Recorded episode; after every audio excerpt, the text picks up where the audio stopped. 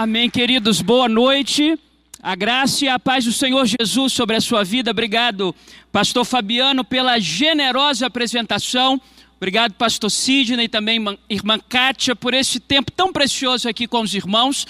Eu trago os cumprimentos da cidade mais bonita deste país, que é a cidade de Guarapari.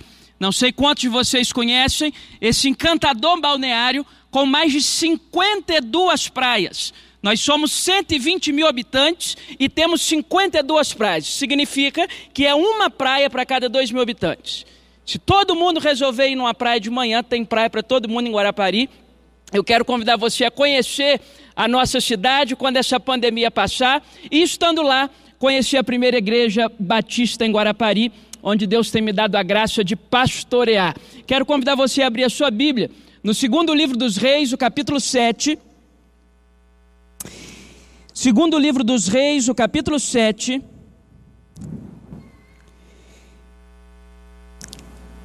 E nessa noite eu quero falar com vocês sobre o dia em que os leprosos foram avivados. O dia em que os leprosos foram avivados. Segundo o livro dos Reis, o capítulo 7. Acesse ou abra a sua Bíblia, por favor. Nós vamos ler do verso 3 até o verso 9. Segundo Reis 7, de 3 a 9. Amém? Toda a Bíblia tem segundo Reis, está aí. Diz assim a palavra do Senhor: Quatro homens leprosos estavam à entrada da porta, os quais disseram uns aos outros: Para que estaremos nós aqui sentados até morrermos? Se dissermos, entremos na cidade, há fome na cidade, e nós morreremos lá. Se ficarmos sentados aqui, nós também morreremos. Vamos, pois, agora e demos conosco no arraial dos tiros. Se nos deixarem viver, viveremos. Se nos matarem, tão somente morreremos. Levantaram-se ao anoitecer para se dirigirem ao arraial dos tiros. E tendo chegado à entrada do arraial, eis que não havia lá ninguém, porque o Senhor fizera ouvir no arraial dos Círios um ruído de carros e de cavalos e um ruído de um grande exército, de maneira que eles disseram uns aos outros: Eis que o rei de Israel alugou contra nós os, os reis dos Eteus, os reis dos egípcios, para virem contra nós. Pelo que se levantaram e, fungindo no anoitecer, deixaram as suas tendas, os seus cavalos, os seus jumentos e o arraial como estava, e fugiram para salvar a sua vida. Chegando, pois, aqueles leprosos à entrada do arraial, entraram numa tenda, comeram, beberam, tomaram dali prata, ouro, vestes e se foram, e os esconderam e voltaram, entraram numa outra tenda e dali também tomaram alguma coisa e de novo esconderam. Preste muita atenção, por gentileza, no último verso, que é o 9. O dia em que os leprosos foram avivados, diz assim o verso 9. Então disseram uns aos outros: Nós não fazemos bem, este dia é dia de boas novas. Este dia é dia de boas novas. E nós nos calamos. E, e, se nós esperarmos até a luz da manhã, seremos tidos por culpados. Agora, pois, vamos e anunciemos a casa do rei, porque este dia é um dia de boas novas. Queridos, nós temos quatro principais textos em toda a Escritura em que Deus faz milagre em leprosos. Naquela época, a lepra era uma doença sem cura e os protocolos exigidos para se cuidar de um leproso eram absolutamente indignos. Se você ler em Levíticos capítulos 13 e 14, você vai perceber algumas coisas. Primeiro, os leprosos eram obrigados a um distanciamento social absoluto e obrigados a viver em leprosários bem distante da comunhão das pessoas. Segundo, eles eram obrigados a andar com as suas roupas rasgadas, para que pudesse qualquer um ver as marcas da sua pele. Terceiro, se por alguma razão eles tivessem que sair do leprosário para a convivência pública, eles eram obrigados a andar pelas vias gritando: leproso, leproso, leproso. Se essa moda pega hoje em dia e nós tivéssemos que sair na rua gritando em público os nossos problemas, fofoqueiro, fofoqueiro, fofoqueiro passando, ganancioso, ganancioso, ganancioso passando. Invejoso, tem um invejoso passando. Graças a Deus isso passou. Eles tinham que gritar, porque a lepra era uma doença que tirava muito mais do que a saúde, tirava a dignidade. Uma doença que retirava a dignidade, a convivência e o brilho dos olhos de qualquer um que a contraía. Portanto, na Bíblia, quatro são os episódios principais e um deles é muito esquecido, que é o texto dessa noite. Primeiro, está no segundo livro dos Reis, capítulo 5, quando o oficial Naamã é curado da sua lepra. Temos segundo Reis 7. No Novo Testamento temos dois episódios que se destacam. O primeiro em Mateus capítulo 8, versos de 1 a 4, quando um leproso quebra o protocolo, se aproxima de Jesus e diz: Se quiseres, podes purificar-me. Jesus responde: Eu quero, fique limpo. E imediatamente, Mateus 8, de 1 a 4, um leproso se viu limpo. Quando vamos a Lucas 17, nós temos não um, mas dez leprosos, entre judeus e samaritanos que compartilhavam um leprosário, e eles avistam Jesus de longe, não se aproximam e gritam: Senhor, purifica-nos. Lucas 17, 14. E disse-lhe Jesus: Vão se apresentem ao sacerdote, isto é, eu estou, naquele tempo, o sacerdote era a autoridade sanitária. Quando Jesus disse, se apresentem ao, ao sacerdote, está dizendo assim: Eu vou curar vocês. Lucas 17, 14, o final do verso. Indo eles, foram purificados. Percebam comigo uma coisa. Em Mateus 8, Jesus cura o leproso num ato. Eu quero, fica limpo. Em Lucas 17, 14, Jesus cura os dez leprosos num processo. Enquanto eles caminhavam, as chagas foram indo embora. Cada passo uma chaga menos, cada passo uma marca da lepra menos, cada milha uma mazela menos. Porque isso é uma coisa muito importante para nós aprendermos sobre Deus.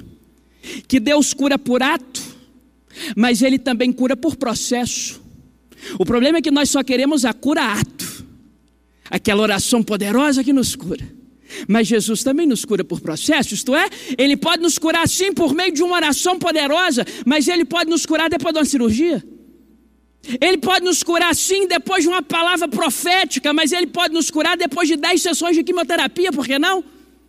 Ele pode nos curar sim por um ato, mas Ele pode nos curar ao longo de um tratamento.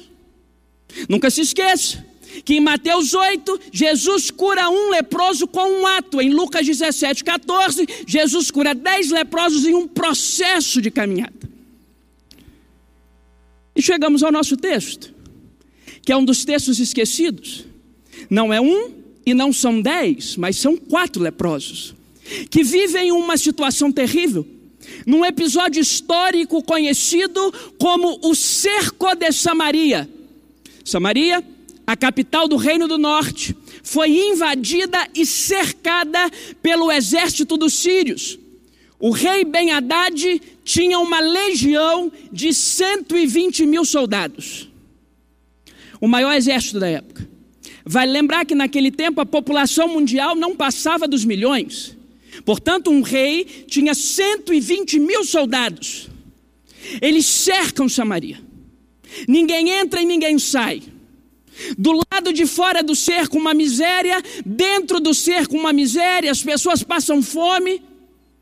E nós encontramos quatro leprosos, não dez nenhum, quatro, à porta de Samaria, diz o texto. E eles travam um diálogo. E o diálogo é: o que que nós vamos fazer para continuar vivo? Se tem alguém que poderia querer morrer, um leproso. Uma vida indigna, uma vida insalubre, uma vida sem qualquer perspectiva, Mas a conversa entre esses quatro leprosos é: nós queremos viver. O que vamos fazer para viver?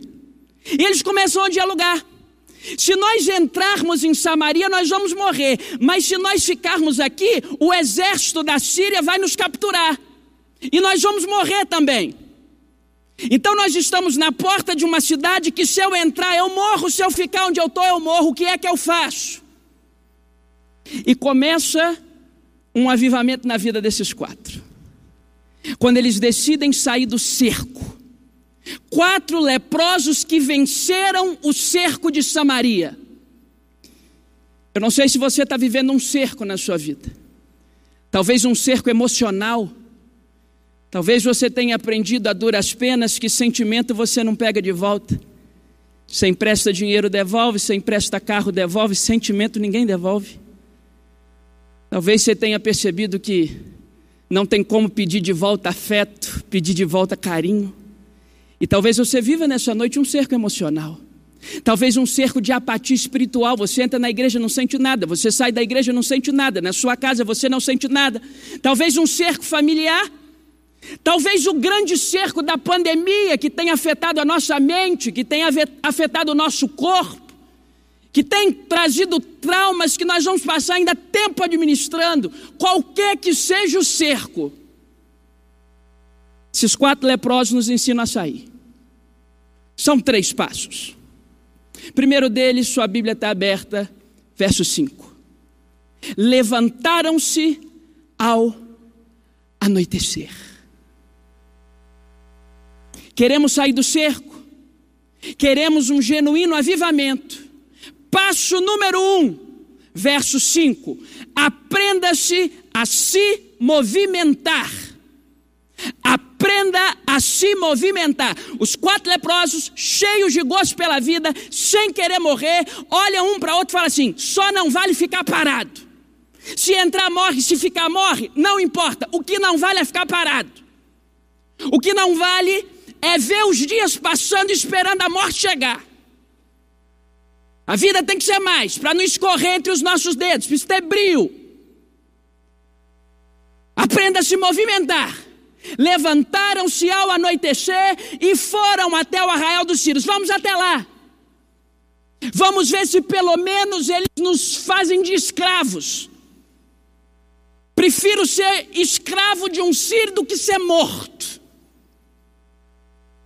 Eles começam a se movimentar. Faz uma conta comigo. Todos os milagres de Jesus na Escritura é Ele fazendo um movimento sobrenatural e os homens se movimentando no mundo natural. No Evangelho segundo escreveu João, por exemplo, nós temos sete milagres de Jesus narrado. João capítulo 2, transformação de água em vinho nas bodas de Caná da Galileia. João capítulo 4, a cura do filho do oficial do rei. João capítulo 5, a cura do paralítico de Betesda.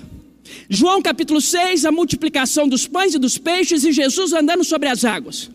João capítulo 9, a cura do cego de nascença. João capítulo 11, a ressurreição de Lázaro. Todos os sete. Jesus fazendo algo sobrenatural e os homens se movimentando. Vamos um a um?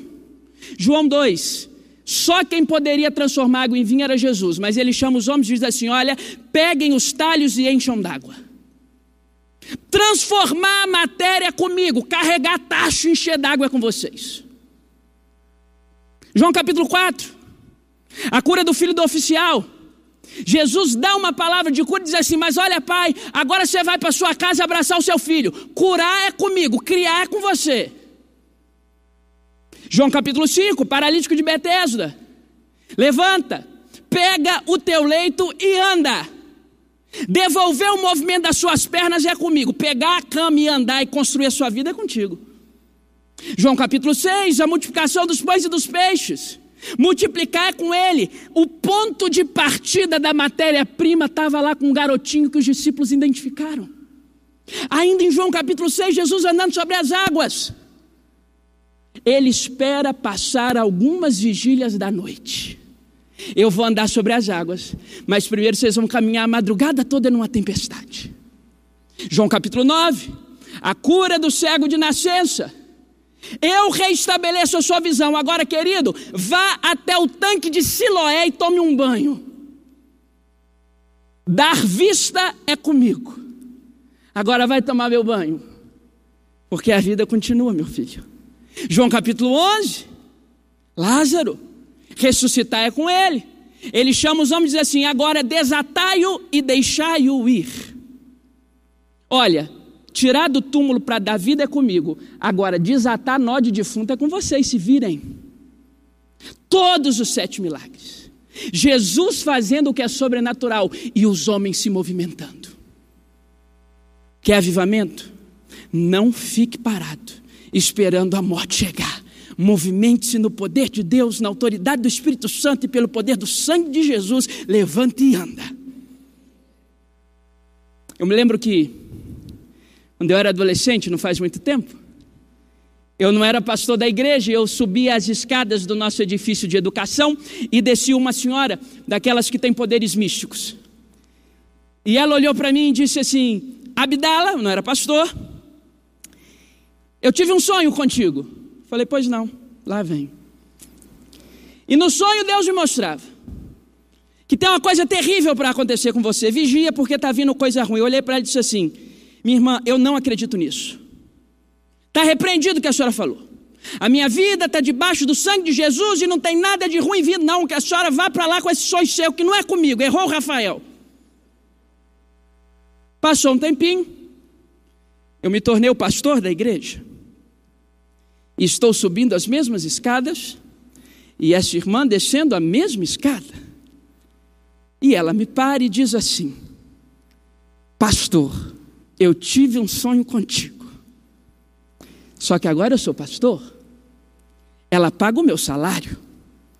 Eu preciso ser um pouco mais cortês. Eu disse: Pois não, minha irmã, fala que o teu servo ouve. Qual é o sonho?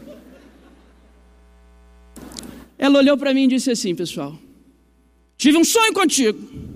E nesse sonho Deus me mostrava que a mesma senhora. E nesse sonho Deus me mostrava que você está para receber um grande presente. Eu falei, minha senhora, eu acredito piamente nisso. Eu acredito que a senhora é uma mulher de Deus, uma mulher ungida pelo Espírito Santo. E eu recebo essa sua palavra na força, no poder e na graça do Altíssimo. Eu quero. Ela falou assim, mas pastor, no sonho, Deus me mostrava que o presente é muito grande. Eu falei: diga para Deus que eu pago até o frete, mas se tem um presente grande para mim, é meu. Movimento. Só não vale é ficar parado. Verso 5: Levantaram-se de madrugada e foram. É caminhar, é indo. Jesus também cura por processo. Vá, caminhe, avante. Fuja de todo discurso de que você deve ficar parado numa rede esperando as coisas acontecerem. Vá! Fuja das pessoas pessimistas. Tem gente que só atrasa a vida.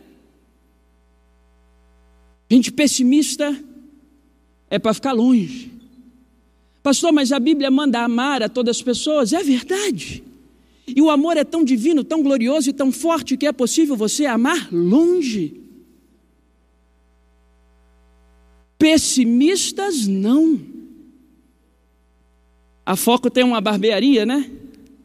Aí tem a história do barbeiro que era muito pessimista.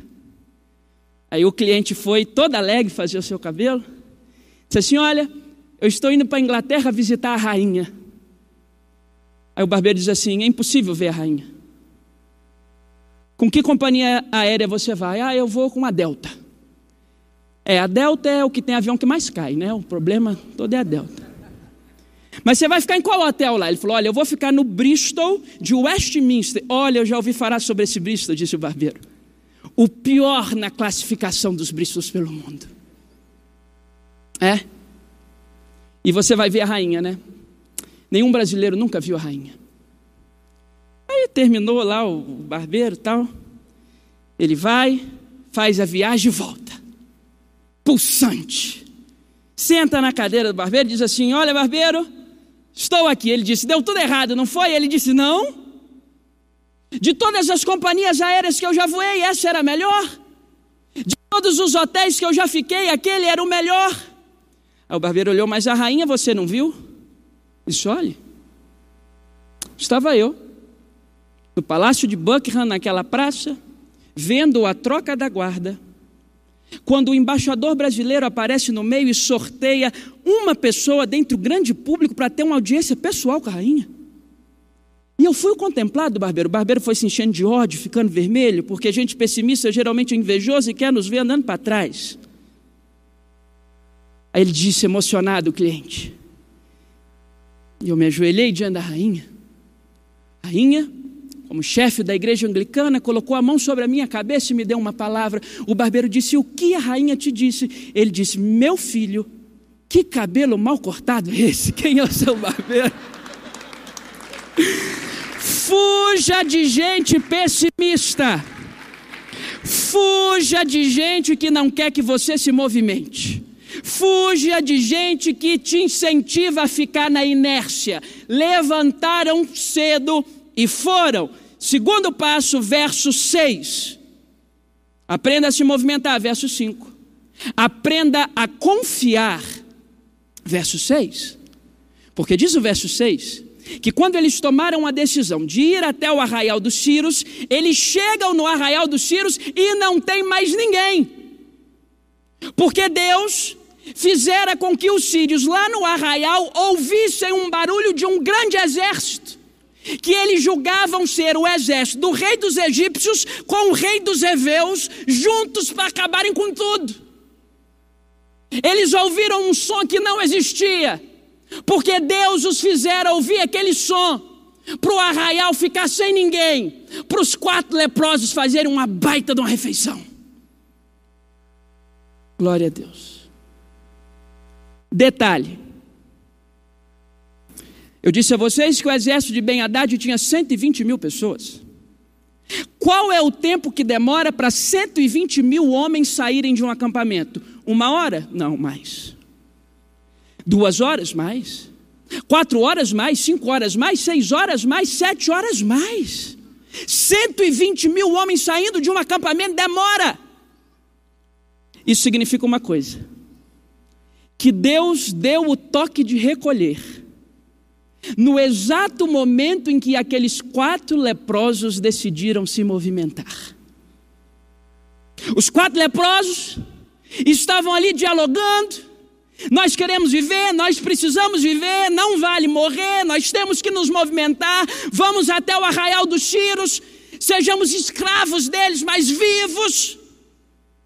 E no exato momento em que eles estão planejando vida, em que eles estão planejando movimento, Deus está fazendo aqueles homens ouvirem um barulho e ficarem as próximas horas saindo, para que quando os leprosos viessem, chegassem sem nenhum deles. Aprenda a confiar que Deus está resolvendo tudo. O nosso papel é querer viver. O nosso papel é querer se movimentar, bancar a vida e bancar o movimento é com Deus. Deus estava preparando tudo. O que é a graça? É o sinal maravilhoso de que Deus já preparou tudo já preparou o sacrifício, já preparou o perdão, já preparou o banquete, já preparou a eternidade. Está tudo pronto. É só a gente se movimentar. Aprenda a confiar que enquanto a gente se movimenta, Deus age. Enquanto a gente tem gosto pela vida, Deus faz. Confie. Porque todo e qualquer plano que Ele tem para você, para sua família, para sua casa, vai se cumprir, não importa o que Ele tem que fazer. Ele fez um exército de 120 mil homens ouvirem um ruído que não existia, de um exército que não existia. No exato momento em que os leprosos decidiram viver, quando eles chegam, está tudo limpo. E Deus foi tão bom que os 120 mil saíram durante uma refeição, a mesa já estava posta para os leprosos. Deus está no controle da história. Três profecias sobre o nascimento de Jesus. Miqueias 5:2, Oséias 11:1 e Isaías 11:1. Miqueias 5:2 diz que o Salvador nasceria em Belém, mas José e Maria moravam em Nazaré. Como que pode uma família que mora em Nazaré fazer cumprir a profecia de Miqueias 5:2? É simples. O imperador achando que está bombando, dá uma canetada, manda fazer um recenseamento, todo mundo tem que voltar para o seu lugar de origem. José da raiz de Jessé tem que ir para Belém, chega em Belém, cumpre Miqueias 5:2. O imperador nem sabia, mas a canetada dele estava cumprindo uma profecia, aquele incrédulo. Só tem um problema. Oséias 11:1 diz: "Do Egito chamei o meu filho". Como é que pode um menino que a família morava em Nazaré nascer em Belém e vir do Egito? É simples. O rei Herodes louco manda perseguir criança. Eles são obrigados a irem para o Egito. E o Herodes está achando que está bombando porque ele é poderoso, porque ele tem a caneta na mão, ele está cumprindo Oséias 11:1. Mas Isaías 11:1 diz que Jesus seria chamado da raiz de Nazer, seria o Nazareno. Como é que pode? Um menino cujos pais estão em Nazaré precisa nascer em Belém, precisa vir do Egito ser conhecido como Nazareno. É simples, Herodes morre. Assume um Arquelau, um rei banana. E o pessoal fala: Ó, pode voltar para Nazaré, está tudo certo. Eles voltam para Nazaré. Todas as profecias se cumprem. Porque o que Deus fala se cumpre. Cumpre Miqueias 5:2, cumpre Oséias 11:1, cumpre Isaías 11:1, porque Deus está no controle de tudo. Deus está no controle de tudo. É só a gente decidir agir. É só a gente decidir se movimentar. É só a gente decidir viver. E Deus faz o ruído que for, aparecer para o exército que for, para resolver o nosso problema. Aprenda a confiar que Ele está cuidando de tudo. Terceiro e último lugar, verso 9. Quer avivamento? Quer sair do cerco? Aprenda a se movimentar, verso 5. Aprenda a confiar, verso 6. E mais importante, aprenda a partilhar, verso 9. Agora, eles entram no arraial dos Círios e tem um grande banquete. Imagina você, que estava num leprosário, com comida indigna, com roupa rasgada. Agora Samaria cercado, você está na porta de uma cidade esperando a morte. E aí você chega num acampamento que tem várias tendas. E dentro de cada tenda tem comida na mesa e você é um leproso faminto. Você come, e diz o texto, já nos versos 7 e 8, que eles comeram e eles comeram, e eles pegaram prata, e eles pregaram ouro, e eles fizeram poupança, e eles se vestiram. E eles estão felizes à beça, barriga cheia, bolso cheio. Agora eles estão voltando para seguir a vida deles. Aí eles têm um estalo no verso 9. Nós não fazemos bem nossa barriga está cheia, nossos bolsos estão cheios, mas os nossos irmãos de Samaria estão lá naquele circo. Nós não fazemos bem. Hoje é dia de boas novas. Se nós ficarmos aqui, verso 9, mais um minuto, nós estaremos cometendo pecado. Vamos voltar ao rei e vamos avisar ao rei que nós achamos uma fonte inesgotável de comida, prata e ouro. Vamos partilhar aquilo que a gente achou. Avivamento é movimento, avivamento é confiança, mas avivamento é partilha. Não fazemos bem, porque hoje é dia de boas novas. Repare uma coisa. Eu quero convidar você nessa noite a partilhar sua fé. Nós aprendemos geralmente de maneira equivocada que a fé é apenas um instrumento individual e não é. Eu quero provar para você que você pode partilhar a sua fé. Marcos capítulo 2, verso 5. E vendo-lhes a fé, Jesus disse ao paralítico: Filho, os teus pecados estão perdoados. Vendo a fé dos quatro amigos, Jesus curou o paralítico. Fé individual? Marcos 2, 5. Os quatro amigos trouxeram o paralítico numa maca, Jesus estava numa casa, fizeram um, bu um buraco no teto. No primeiro exemplo bíblico de gambiarra ou engenharia alternativa, desceram um paralítico. E diz o texto que, vendo a fé dos amigos, Jesus cura o paralítico. Fé é para ser partilhada. A fé de quatro amigos mudando a vida de um outro. Marcos capítulo 5, a cura da filha de Jairo. A menina está morta ou quase morta na cama, apagada. Ela não tem condição de pedir nada. Quem pede é o pai. Jesus cura em Marcos capítulo 5 a filha de Jairo por conta da fé de Jairo. Fé é para ser partilhada. Eu posso ter fé pelo outro. Quer mais prova? Marcos capítulo 7.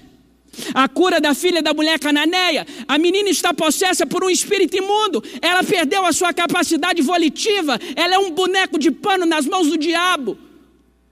Ela não tem capacidade de reconhecer Jesus, ela não tem capacidade de pedir nada a Jesus. Jesus cura aquela menina por conta da fé da mãe.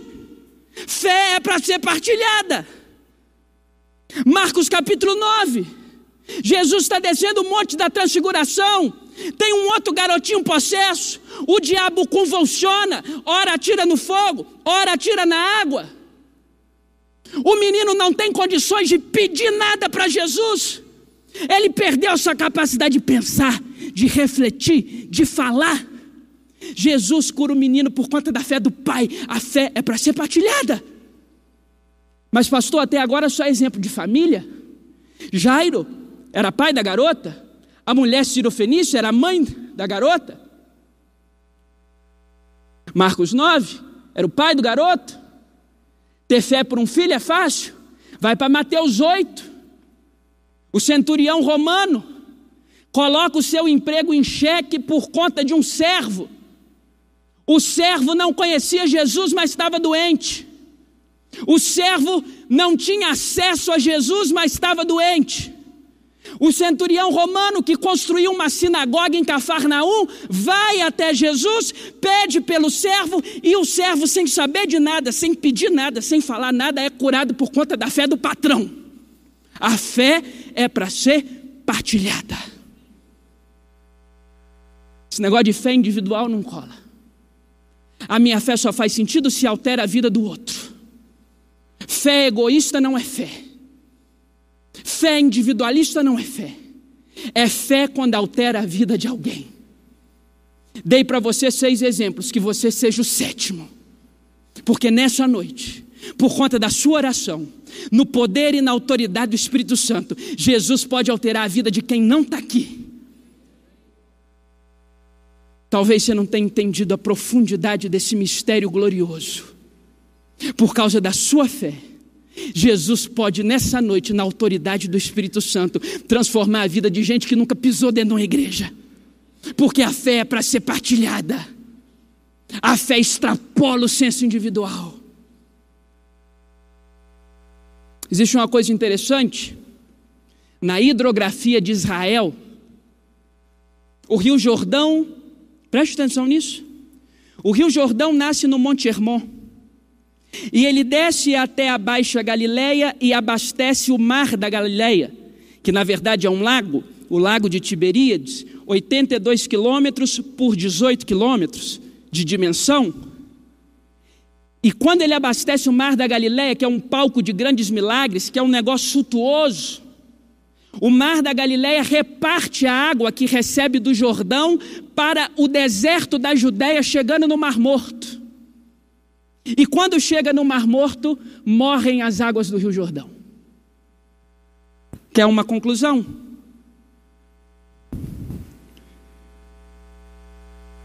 Nasce no Monte Hermon. Distribui as suas águas para o Mar da Galileia. O Mar da Galileia reparte as suas águas com o deserto da Judéia. O deserto da Judéia não reparte as suas águas com ninguém. Te apresenta o Mar Morto. Na vida, quem recebe e repassa, vive. Quem recebe e retém, morre. Pescou? Recebeu e repassou, está lá pujante, palco de um monte de milagre, água que dá em doido. jogou para o mar morto, não repassa para ninguém, morre nele, está morto. Quem recebe e retém, morre. Quem recebe e repassa, vive. Não é bom que fazemos, diz o verso 9, porque esse é o dia de boas novas. Nós precisamos que os outros se alimentem também. Avivamento é partilha da fé, avivamento é partilha do pão, avivamento é partilha da graça. E agora, já no último versículo do texto, eles vão ao encontro do rei porque entendem a necessidade de partilhar. Um dos textos mais bonitos da Bíblia. Quando em Atos 16, Paulo e Silas libertam uma menina com espírito adivinhador. São trancafiados numa prisão depois de um açoite em praça pública. Eles salvam o carcereiro o carcereiro limpa as feridas dos prisioneiros e depois é batizado. E o último versículo de Atos 16 diz que Paulo e Silas foram para a casa de Lídia confortar os irmãos que ali estavam. Eu não sei você, mas depois de açoite, depois de prisão e depois de quase morrer, eu não quero confortar ninguém, eu quero é conforto. Eu não sei você, mas depois de tomar chibata nas costas, ser amarrado pelos pés dentro de uma cadeia, quase morrer, eu não quero confortar ninguém, eu quero é ser confortado. O último verso de Atos 16 diz que eles saem desse tumulto para confortar os outros. Eis, encerro, uma das características mais marcantes que Deus só deu aos seres humanos nós, seres imperfeitos, temos uma característica que Deus não deu a nenhuma outra de suas criaturas, que é a característica de conseguir consolar enquanto precisa de consolo. É conseguir fazer cicatrizar a ferida dos outros enquanto as suas próprias feridas estão abertas. Talvez eu fale para você que tem carregado sozinha uma família nas costas. Talvez eu fale para você, meu irmão, que está como uma esponja absorvendo o problema de todo mundo. Talvez eu fale para você que durante essa pandemia virou a válvula de escape da sua família. E você está precisando de carinho. Você está precisando de cuidado. E mesmo precisando de carinho, de cuidado, você está consolando. Você está partilhando o que tem. Eu quero dizer que um dia você vai ouvir do seu Salvador o seguinte: Vinde benditos de meu Pai, entrai no gozo do teu Senhor. Porque nós somos o povo que consola enquanto precisa de consolo.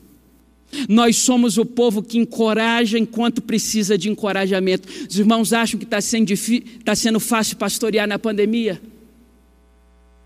Mas mesmo sangrando, mesmo cheio de inquietudes, nós colocamos o nosso sapato e vamos cuidar das pessoas, porque Deus cuida de quem cuida de gente.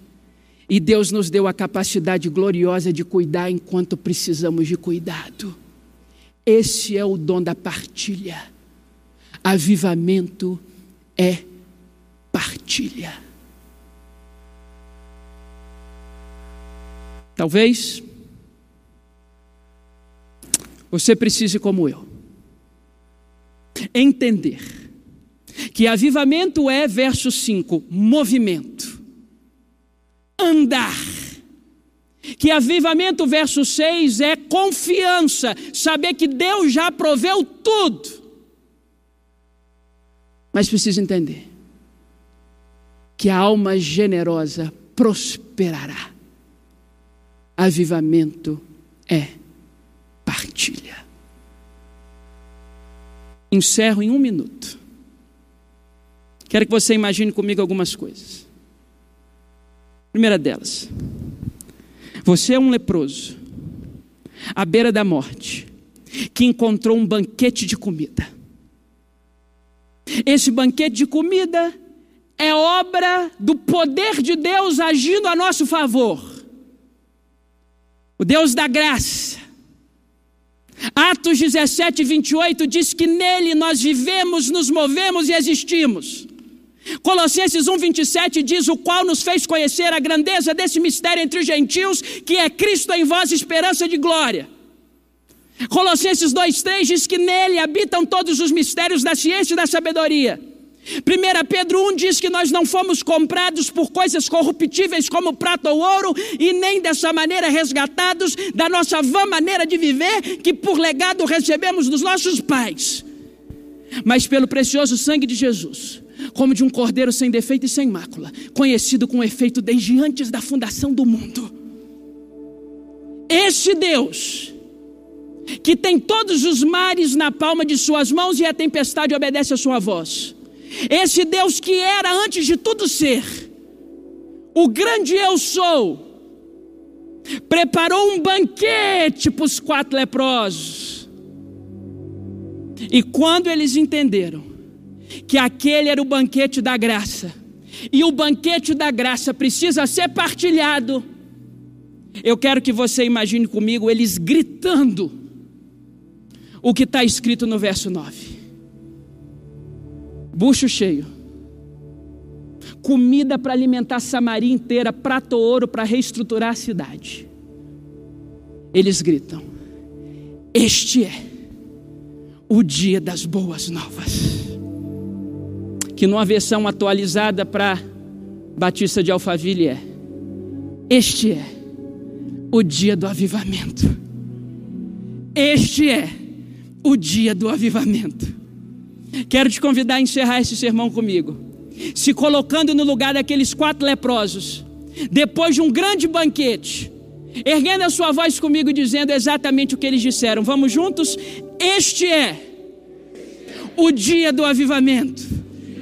Vamos juntos, gente, são quatro leprosos famintos, dá para ser melhor. Pensa que vocês estavam famintos, acharam comida para resolver o problema de todo mundo e solta a sua voz como se de fato fosse desse jeito. E como é que eles diriam? Este é. Vão mais forte, vão mais forte que vai. São quatro leprosos famintos. Deixa eu insistir com você. Como é que seria? Vamos juntos?